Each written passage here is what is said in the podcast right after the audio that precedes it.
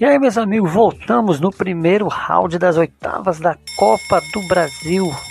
1 0 a 0, virada na fonte. O Leão rugiu mais alto no Castelão e o Timão passou por cima do peixe. Galo e Flá, a partida de Givanildo esmagou. E é isso, pessoal. No Antônio Ascioli, o time da casa Atlético Goianiense buscou mais o gol, mas o Goiás segurou as investidas do Dragão. O placar ficou 0 a 0 e tudo será decidido na Serrinha. O Furacão virou para cima do Bahia. Pedro Rocha e Christian e Lucas Mugri abriu o placar para o tricolor na Fonte Nova. Fortaleza venceu a primeira para cima do Vozão no Castelão. Pikachu duas vezes e 17 gols na temporada.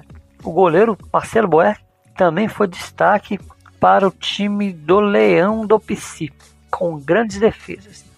Fortaleza na vantagem. Furacão jogou na Bahia, mas o tornado corintiano passou por cima do Santos, fritou o peixe. 4 a 0. Dois gols de Juliano, um de Raul Gustavo e um de Gustavo Mosquito. E no Mineirão, para mais de 54 mil pagantes, o Atlético Mineiro venceu mais uma vez o Flamengo por 2 a 1.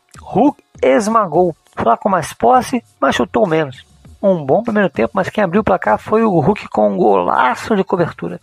E no segundo tempo, uma assistência para Ademir. Lázaro saiu do banco para descontar para o Fla e a decisão fica para o Maraca no dia 13 de julho.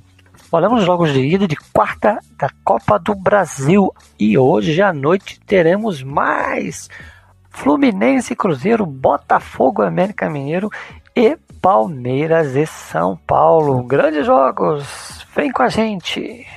Nilber Ferreira para o Palpiteiros Clube Show, boletim da Copa do Brasil.